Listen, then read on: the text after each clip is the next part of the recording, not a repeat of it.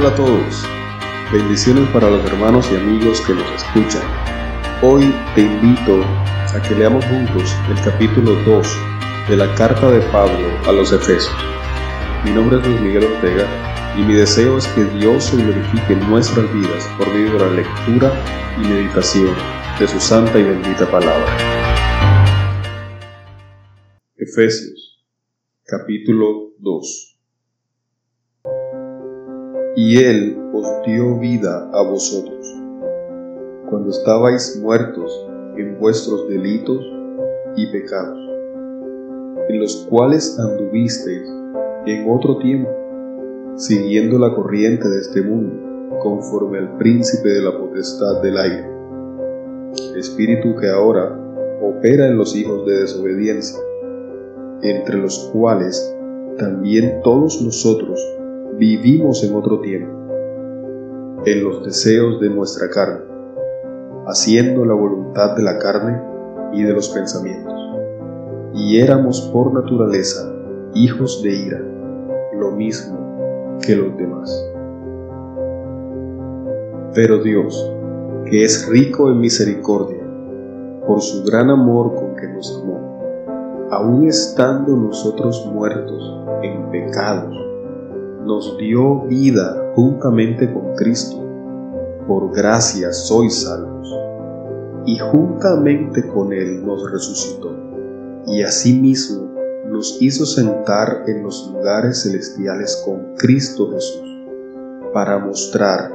en los siglos venideros las abundantes riquezas de su gracia en su bondad para con nosotros en Cristo Jesús. Porque por gracia sois salvos por medio de la fe,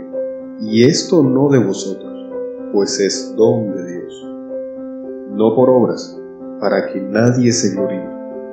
porque somos hechura suya, creados en Cristo Jesús para buenas obras las cuales Dios preparó de antemano para que anduviésemos en ellas. Por tanto, acordaos de que en otro tiempo vosotros los gentiles en cuanto a la carne, erais llamados incircuncisión por la llamada circuncisión hecha con mano en la carne. En aquel tiempo estabais sin Cristo, alejados de la ciudadanía de Israel y ajenos a los pactos de la promesa, sin esperanza y sin Dios en el mundo. Pero ahora en Cristo Jesús, vosotros, que en otro tiempo estabais lejos, habéis sido hechos cercanos por la sangre de Cristo, porque Él es nuestra paz, que de ambos pueblos hizo uno, derribando la pared intermedia de separación aboliendo en su carne las enemistades, la ley de los mandamientos expresados en ordenanzas, para crear en sí mismo de los dos un solo y nuevo hombre, haciendo la paz, y mediante la cruz reconciliar con Dios a ambos en un solo cuerpo, matando en ella las enemistades. Y vino y anunció las buenas nuevas de paz a vosotros que estabais lejos